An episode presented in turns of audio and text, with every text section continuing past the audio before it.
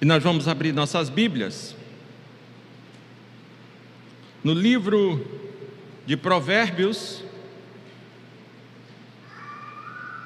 livro de Provérbios, capítulo 1, Provérbios, capítulo 1, do verso 20 ao verso 33.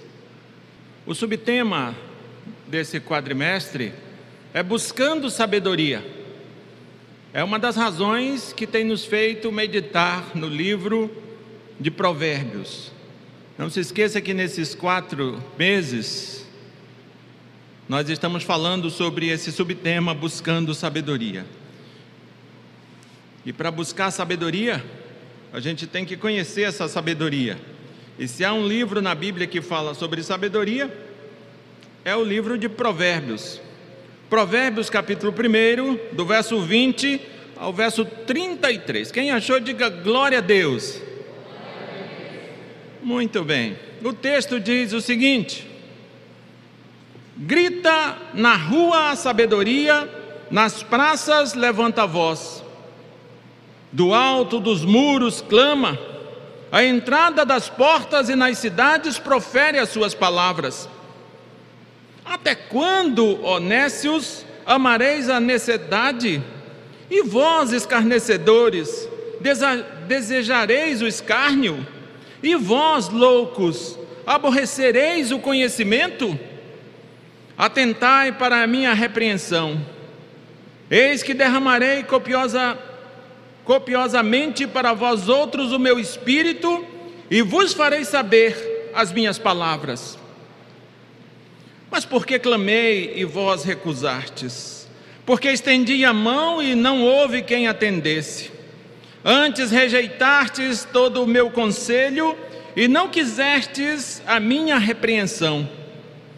Também eu me rirei na vossa desventura, e em vindo o vosso temor, e em vindo o vosso terror, eu zombarei, em vindo o vosso terror como a tempestade, em vindo a vossa perdição como redemoinho, quando vos chegar o aperto e a angústia.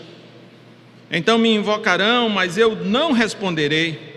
Procurar-me-ão, porém não me hão de achar. Porquanto aborrecem o conhecimento e não, preferi, e não preferiram o temor do Senhor. Não quiseram o meu conselho e desprezaram toda a minha repreensão. Portanto, comerão do fruto do seu procedimento e dos seus próprios conselhos se fartarão. Os nécios são mortos por seus desvio, por seu desvio, e os loucos a sua impressão de bem-estar os leva à perdição. Mas o que me der ouvidos habitará seguro, tranquilo e sem temor do mal. Vamos orar ao nosso Deus. Deus Todo-Poderoso, nós lemos a tua palavra, Senhor. Lemos a tua palavra, mas nós somos naturais, Senhor. Nós somos naturais. Carecemos da tua graça, carecemos da tua intervenção para compreender o sobrenatural, porque a tua palavra é sobrenatural. Porque a tua palavra, apesar de ter sido escrita por pessoas, seres humanos, ela fora inspirada pelo Deus Todo-Poderoso, transcendente, imutável, o Deus Trino, o Deus sobrenatural. Por isso, Deus, clamamos que tu venha e nos abençoe. E abra, Deus, os nossos entendimentos para não apenas ouvirmos palavras, mas possamos ouvir sim a tua palavra que é verdadeira e eficaz e mais cortante do que uma espada de dois gumes e que alcança morada em nossos corações. Que assim seja, meu Pai, em nome de Jesus Cristo. Amém e amém. Eu quero te dizer uma coisa que eu creio ser muito importante ser dita nesses momentos que estamos vivendo. Eu quero te dizer que Deus se importa com as pessoas. Porque muitas vezes nós olhamos para as situações que estão ao nosso redor para situações, para a realidade política, a realidade econômica e especialmente a realidade da saúde pública, parece que o que está ao nosso redor é um caos. E parece ainda que estamos entregues à própria sorte. Por isso que é importante te reafirmar isso. Deus se importa com as pessoas. É verdade que, que tem uma corrente filosófica chamada deísmo. E o deísmo, dentre outras coisas, vai dizer que, que Deus existe. O deísmo ele não nega a existência de Deus. O deísmo diz que Deus existe. Contudo, entretanto, porém, mas não está envolvido com o mundo. Deus existe, mas não está envolvido com o mundo. O deísmo, ele retrata Deus assim como um grande relojoeiro. Um relojoeiro que criou o relógio, deu corda deu corda nesse relógio e abandonou o relógio. Um deísta acredita que Deus existe e criou o mundo, mas não interfere em sua criação. Deixa o mundo se virar, deixa o mundo correr por 30, deixa a vida levar o mundo, vida leva o mundo. Queridos, eu sei que muitas vezes, apesar de não sermos deístas, de não sermos adeptos à corrente filosófica do deísmo, mas às vezes parece que os nossos pensamentos são deístas, parece que nós até acreditamos que Deus existe. Existe, mas é igual, é igual um relojoeiro, criou o mundo, deu corda nesse mundo e agora que se vire mundo para lá, que eu não estou nem aí. Se vire o mundo, que o meu nome não é Raimundo. Não sei se rimou. Mas parece que essa ideia, Deus criou o mundo, mas não está nem aí para o mundo. Queridos, e eu olho para esse texto, e eu digo para você que esse texto, não só esse texto, mas a Bíblia vai dizer que Deus se importa, se importa com as pessoas. E tem um versículo que eu creio que você até sabe de cor, que muitos sabem, que fica claro que Deus se importa com o mundo. Esse aqui também fica, mas eu quero lembrar desse que certamente você sabe de cor. Muitos sabem.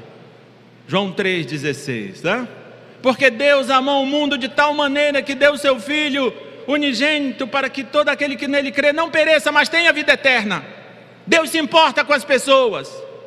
O pensamento deísta não é correto, é errado.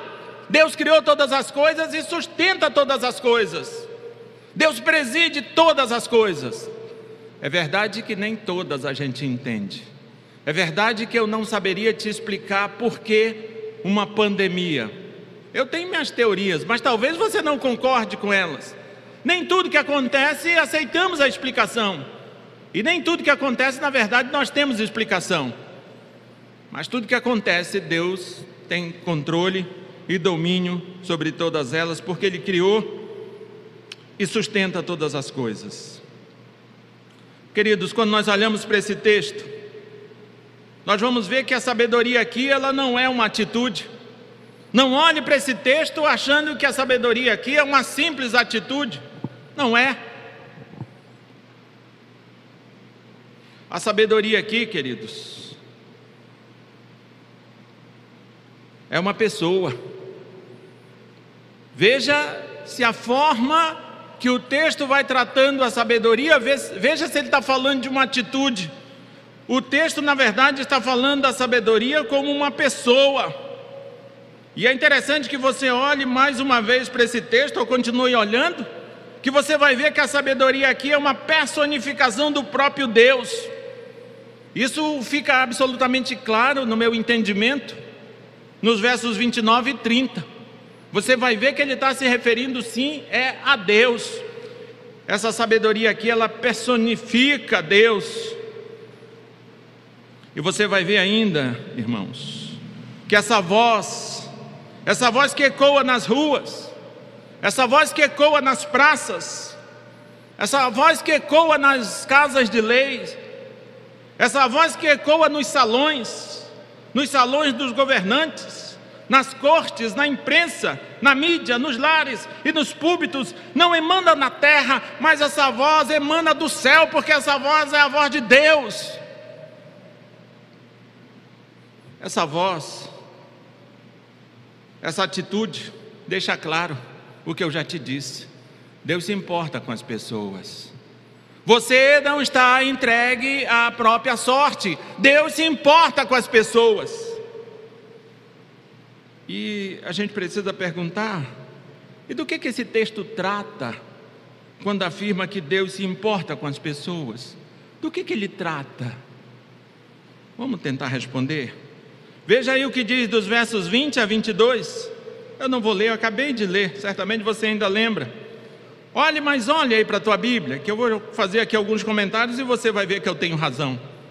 A primeira coisa que ele trata quando está dizendo que Deus se importa com as pessoas, ele trata de uma coisa que é muito mais presente nas nossas vidas do que gostaríamos. Ele trata do pecado, irmãos. E você vai ver com todas as letras aí dos versos 20, 20 a 22, que ele, ele tratando do pecado, na verdade, ele nos confronta com o nosso próprio pecado, porque não dá para nós considerarmos a existência de Deus e não considerarmos o nosso pecado. Todas as pessoas da Bíblia que tiveram consciência que Deus é real, que Deus é santo, ato contínuo, ou simultaneamente, elas também tiveram consciência de quem realmente são: pecadoras, que carecem desesperadamente da graça e da misericórdia de Deus. Então, queridos, se eu estou te dizendo que Deus se importa com as pessoas, eu estou te dizendo que Deus é real. E quando nós temos certeza que Deus é real, precisamos imediatamente perceber que estamos tratando do nosso pecado, que o texto trata do pecado e quando trata do pecado, na verdade, ele nos confronta com o pecado. É de frente com o pecado que você está quando você considera que Deus se importa com pessoas. E é interessante que quando a gente olha para esse texto aí, verso 20 a 22, você vai ver que o texto ele pinta assim três retratos. Imagine três retratos, e esses três retratos é para mostrar o pecado. O pecado aqui é mostrado em três retratos: nécios, escarnecedores e loucos. Mas não é aquele que rasga dinheiro, não, não é. O texto aqui ele está mostrando o pecado em três pecados. Está retratando o pecado em três, em três retratos: nécios, escarnecedores e loucos. Deixa eu tentar te dar uma ideia do que diz o texto sobre cada um desses desses desses retratos. O nécio é o que ignora Deus. O nécio ignora Deus. O escarnecedor é o que rejeita Deus com zombaria. O louco é aquele que perdeu completamente a lucidez moral e espiritual e despreza o conhecimento que tem de Deus. Rapidamente eu dei uma pincelada nesses três retratos aqui. Esses três retratos, queridos, eles traduzem bem uma sociedade sem Deus. Pessoas que ignoram Deus. Pessoas que ignoram Deus. Não é difícil você encontrar na sociedade, na cultura, pessoas que ignoram Deus. Não é difícil você encontrar também pessoas que rejeitam Deus. Não é difícil você também encontrar pessoas que desprezam o conhecimento que têm de Deus. É por isso que eu digo que esses três retratos, eles traduzem muito bem uma sociedade sem Deus. Pessoas que ignoram Deus, pessoas que rejeitam Deus, pessoas que desprezam o conhecimento que têm de Deus.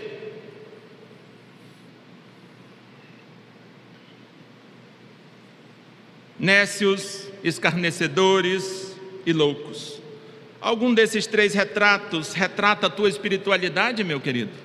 Nécios, escarnecedores e loucos. Algum desses três retratos é o teu retrato espiritual? Queridos, Deus se importa com as pessoas. Mas Deus não se importa com as pessoas simplesmente para passar a mão na cabeça delas, para concordar com elas. Inclusive, eu até chamo tua atenção.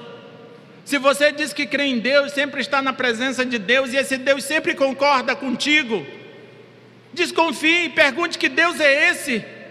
Ele sempre concorda comigo, ele diz amém para tudo que eu quiser, ele diz sim para tudo que eu quiser. Será que é diante de Deus que você está ou é diante de você mesmo que você está?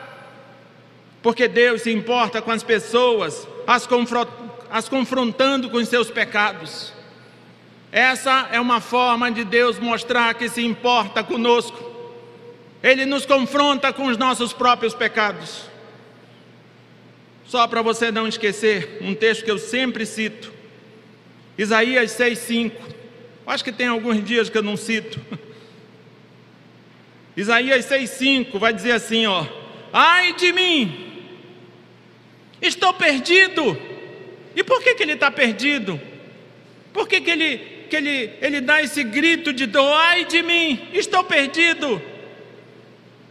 Depois do ponto de exclamação, tem a razão, porque sou homem de lábios impuros, habito no meio de um povo de impuros lábios, e os meus olhos viram um rei, o Senhor dos exércitos. Deus nos confronta com os nossos próprios pecados. Deus nos mostra quem realmente somos. Você não é aquela foto editada do Instagram. Eu sinto te dizer, espiritualmente, certamente, para ser cacofônico, você não é aquela foto editada do Instagram, do Facebook, não é.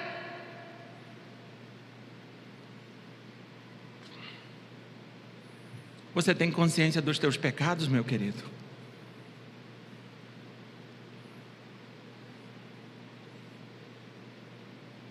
É retórica, não precisa responder. Mas com certeza precisa pensar. Você tem consciência dos teus pecados? Veja, se você pensa que vive na presença de Deus e, nem, e não tem consciência do teu pecado, questione: será que realmente é na presença do Deus da Bíblia que você vive, que você está? Ou você está na presença de um ídolo, a saber, de você mesmo, que você mesmo fizera, construíra? Na presença de que Deus você vive? Porque se for na presença de Deus, você somos confrontados com os nossos pecados. Somos mostrados direto aos nossos pecados. Deus se importa com as pessoas. Não somos deístas. Nós cremos que Deus se importa com as pessoas. Mas Ele demonstra essa preocupação com as pessoas, nos confrontando com o nosso pecado. Mas o verso 23, ele nos dá uma esperança, porque não é só confronto com o pecado, não, meu querido. O verso 23, ele nos dá esperança. Primeiro, quando esse texto está afirmando que Deus se se importa com as pessoas, o texto trata do pecado. Agora o texto trata do arrependimento. Glória a Deus por isso. O texto trata do arrependimento. Aqui, querido, se você olhar para o verso 23, nós vamos ver que aqui nós temos o chamado ao arrependimento. Mas o arrependimento não é muitas vezes aquilo que você convencionou ser. O arrependimento não é simplesmente você lembrar de um pecado pontual cometido no último minuto, da última hora, da última semana. Não é somente isto. O arrependimento é mudança, é metanoia, é transformação. E essa mudança implica basicamente no seguinte: é você deixar de crer em você mesmo e passar a crer em Deus é você deixar de ser o teu próprio Deus e crer no Deus que criou todas as coisas e as sustenta. Dá para ser? Amém? O dá para ser seria um substituto do amém, mas não cola mesmo, né? Queridos, o arrependimento é mudança, é transformação. O arrependimento é viver uma vida atenta ao que Deus diz. Se o arrependimento faz parte da minha história, eu estarei atento para saber o que Deus diz. Eu poderia dizer que arrependimento é isso: é mudança, é transformação, é viver uma vida atenta ao que Deus diz. Mas veja, aqui nesse versículo 23, ele fala do arrependimento, ele trata assim do chamado ao arrependimento, mas depois do chamado ao arrependimento, ele faz uma promessa. Arrependimento, promessa. A promessa de Deus vem em seguida ao arrependimento, ou vem junto com o arrependimento. Veio junto aqui no versículo, versículo 23, simultâneo. Olha o que diz o verso 23, talvez você já tenha esquecido. Provérbios 1, verso 23. Atentai para a minha repreensão. Aqui está o chamado ao arrependimento. Atentai para a minha repreensão. Eu não estou aqui querendo dar um carão em vocês, um aperto em vocês. O meu objetivo não é esse somente. Atentai para minha repreensão. Isso aqui é o chamado ao arrependimento. Mas o texto segue, tem ponto e vírgula e segue. Eis que derramarei copiosamente para vós outros o meu espírito e vos farei saber as minhas palavras. Promessa. O arrependimento precede a promessa. Não há promessa sem arrependimento. Veja que o derramamento copioso do Espírito e o consequente conhecimento da palavra de Deus é uma promessa segura e abundante. A promessa é do, derramar copioso do Espírito e, essa, e, esse, e esse consequente conhecimento da palavra é uma promessa segura e abundante. Segura por quê? Segura porque Deus é fiel para cumprir. Segura porque é Deus quem está fazendo, não sou eu quem está fazendo, não é uma pessoa falha, limitada, pequena, miúda que está fazendo, é Deus. É segura por isso, porque Deus é fiel para cumprir. E é abundante, porque Deus não nos dá o seu espírito por medida. Ah, Deus me deu o espírito, mas me deu só uma gotinha assim, é por isso que eu não dou conta. Isso não é verdade. Deus não nos dá o espírito sobre medida, então ela é segura e abundante. E eu preciso concluir essa sentença te dizendo o seguinte: não há problemas com a promessa de Deus. Se você encontra algum problema na tua vida espiritual, não é com a promessa de Deus, porque ela é segura e abundante. Se não há problemas com a promessa de Deus, onde estaria esse problema, amados? Vamos criar uma comissão para descobrir onde está esse problema. Não precisa de comissão e nem precisa ser muito sabido para dizer isso. Esse problema está em nós. Esse problema está na falta de arrependimento. Esse problema está na falta de mudança. Esse problema está em eu querer adorar a Deus, mas em não mudar nada. Eu vou adorar? Vou, mas é do meu jeito. Você não está adorando ninguém a não ser a você mesmo. Com Deus, é Ele que dita as regras. Se Ele não for o primeiro, Ele não é mais nada. Se você quer ser adorador, ajuste-se a Deus, submeta-se a Deus, atentai para a minha repreensão, ajuste-se, calibre sua vida a partir de Deus. Senão, não há derramamento de, do Espírito, não há conhecimento da palavra de Deus. Queridos, talvez você já chegou a essa conclusão que eu cheguei. Existem muitas pessoas na igreja, pessoas que estão na igreja já há alguns anos, mas ao invés dessas pessoas estarem cheias do Espírito, elas estão é, cheias de si mesmo e na prática, elas demonstram um total conhecimento da palavra, Por que será isso? Por que será que pessoas que estão na igreja e ao invés de estarem cheias do Espírito, estão em si mesmadas, cheias de si mesmo? E demonstram total desconhecimento da palavra. Não compreendem a palavra e vivem como se não a compreendessem e decidem as suas próprias expensas, não estão nem aí para a palavra.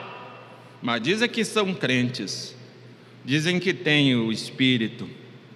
A pergunta é: que Espírito é esse? Talvez não seja o Espírito Santo, talvez seja o espírito de um, de um bicho. A gente tem um ditado que diz é espírito de porco. Questione que tipo de espírito você tem. Porque ao invés de você se esvaziar de si mesmo, você se enche de si mesmo. Porque ao invés de você levar a palavra de Deus a sério, você leva os teus pressupostos a sério. Você leva aquilo que te agrada a sério. Queridos, o arrependimento é fundamental para que haja o derramado do Espírito e o conhecimento da palavra. É fundamental. Sem mudança não há derramar do Espírito. Deus se importa com as pessoas. Deus se importa contigo. Mas Ele te confronta com o teu pecado. Ele não vai dizer para você, tudo bem, amado, tudo bem, tudo bem, tudo bem, coisa nenhuma. Olha aqui quem você é arrependa-se. Deus se importa com as pessoas, e o texto, quando está afirmando isso, ele trata do pecado, trata do arrependimento, mas ele trata de uma outra coisa também. Diria que o que ele trata agora é consequência de não levarmos a sério o arrependimento.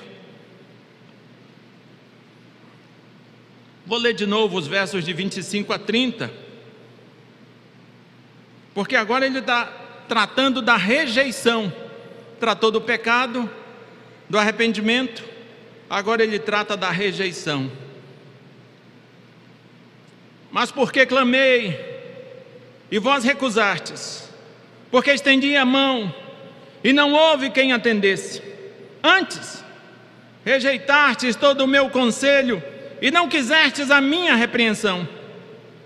Também eu me rirei da vossa, na vossa desventura, e em vindo vosso terror, eu zombarei. E em vindo vosso terror como a tempestade, e em vindo vosso, a vossa perdição como um redemoinho, quando vos chegar o aperto e a angústia, então me invocarão, mas eu não responderei. Procurar-me-ão, porém não me hão de achar. Porquanto aborreceram o conhecimento e não preferiram o temor do Senhor, não quiseram o meu conselho e desprezaram toda a minha repreensão. Perceba que ele vai construindo aqui umas metáforas interessantes para a gente entender o que pode vir a acontecer. Ele está dizendo aqui, verso Verso 25: Em vindo o vosso terror, eu zombarei. Em vindo vosso terror, como a tempestade. Em vindo o vosso terror, como uma tempestade.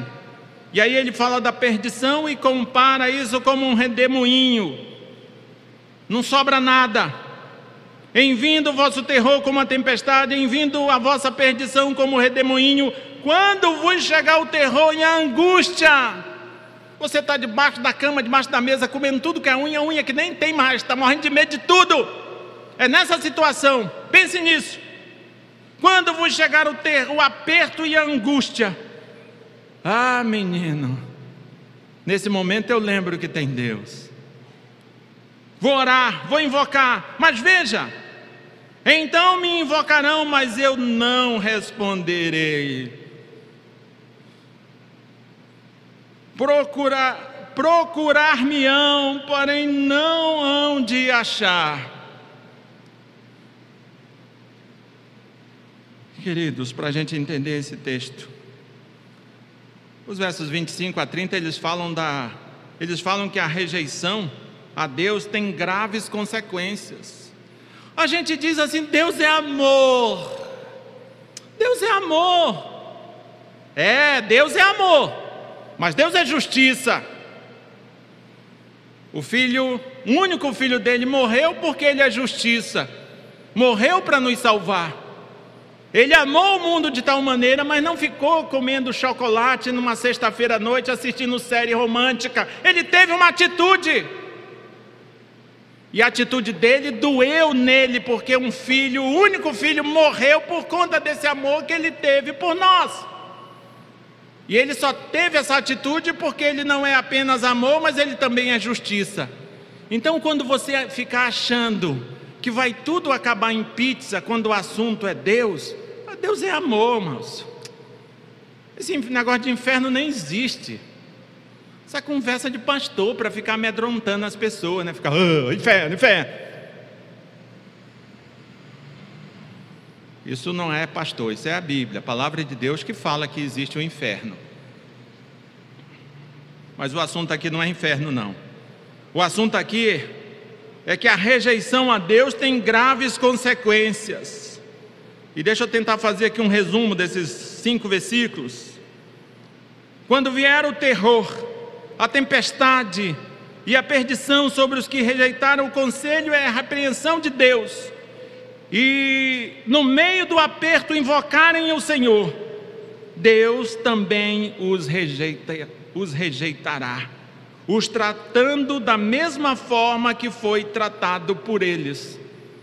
Ah, Senhor, mas tu não me ouves e tu ouvias o Senhor amado quando estava tudo bem. Ah, o Senhor é injusto, eu não mereço isso. Eu estou falando, ele não está me ouvindo. Mas tu ouvias, o Senhor, antes da tempestade, antes do redemoinho? Talvez a resposta seja um sonoro não. E como é que tu queres que ele te ouça agora, quando tu estás apertado? É só combinar. Ação e reação. Estamos diante disto. Eu levo uma vida toda desregrada, a, a regra da minha vida sou eu mesmo. Ninguém manda em mim, eu sou independente, futebol, clube. E ponto, eu faço o que eu quiser. Aí eu estou muito mal, muito mal, e simplesmente acho que é só digitar Deus e ele vem sobre mim, igual o Superman vai salvar a Luz Lane quebra a parede, tudo, e vem e me leva, me resgata. Não é assim. O texto está mostrando que existe uma reação. Se você não leva Deus a sério, por que cargas d'água Deus te levaria a sério, meu querido? É só fazer a ligação. Queridos, a pessoa que abandonou Deus deliberadamente clamará, na hora de sua maior aflição, mas Deus não lhe responderá. Procurará o Senhor, mas não irá encontrá-lo.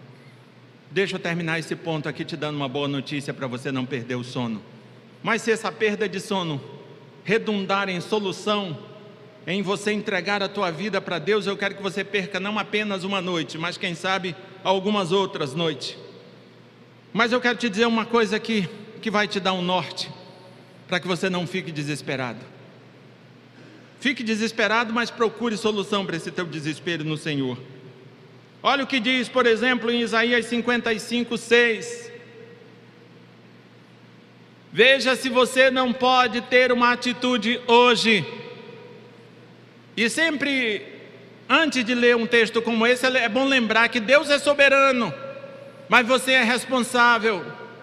E você não será condenado por conta da soberania de Deus apenas, você será condenado por conta da tua responsabilidade, se não levar os dois a sério, a soberania de Deus e a responsabilidade sua.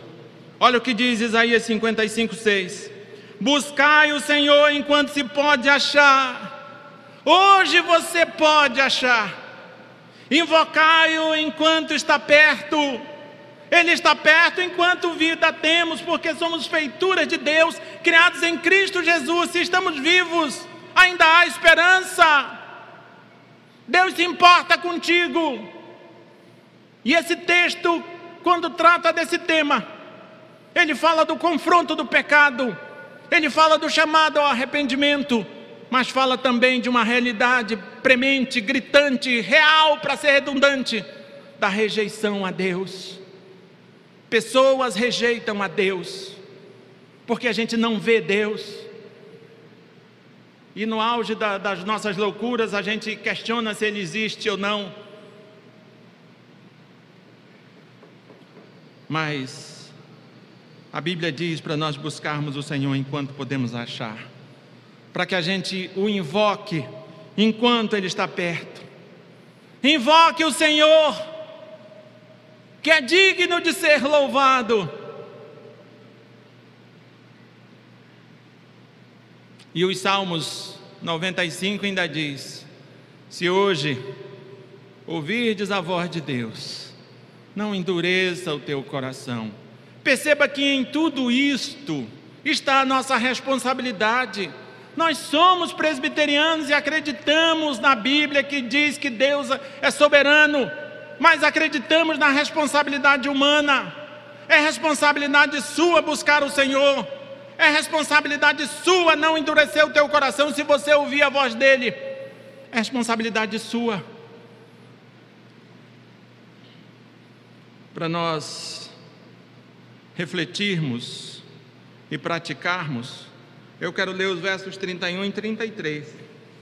Porque você vai ver que os versos 31 a 33 eles tratam da conclusão do que fora dito. Veja aí essa conjunção que começa o texto. Portanto, tipo assim, estou com sede, portanto, vou beber água. Caminhei muito, portanto, vou descansar. A ideia do portanto aqui é concluir o que ele vinha dizendo. E vamos usar a dinâmica do texto. Verso 31 a 33. Portanto, comerão do fruto do seu procedimento e dos seus próprios conselhos se fartarão. Lembra do retrato que fora pintado lá no início? Acreditamos que ele está falando deles. Portanto, comerão do fruto do seu procedimento e dos seus próprios conselhos se fartarão.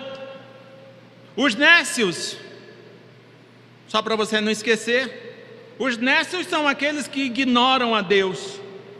Os nécios são mortos por seu desvio.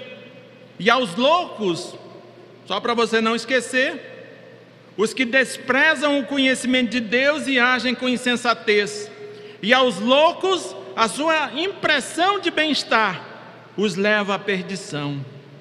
Mas tem uma outra conjunção aqui que contrasta com esses com esses dois versículos. O verso 33 começa com a adversativa, mas mas o que me der ouvidos habitará seguro, tranquilo e sem temor do mal. Mas o que me der ouvidos habitará seguro, tranquilo e sem temor do mal. Deus se importa com as pessoas, mas nós precisamos olhar. Eu creio que dá para a gente olhar para esses três versículos aqui, verso 31 a 33, e pensar até num dito popular colhemos o que plantamos. Hã? Você colhe o que você planta. Não tem como você plantar mamão e colher beterraba. Não tem. A não ser que você também plante beterraba, né?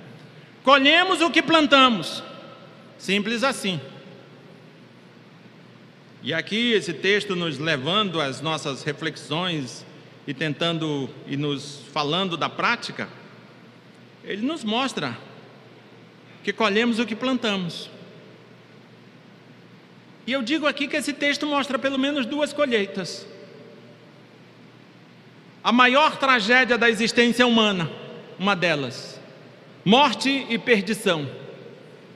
As pessoas podem colher a maior tragédia da existência humana, morte e perdição, a saber, separação total, geral e irrestrita de Deus.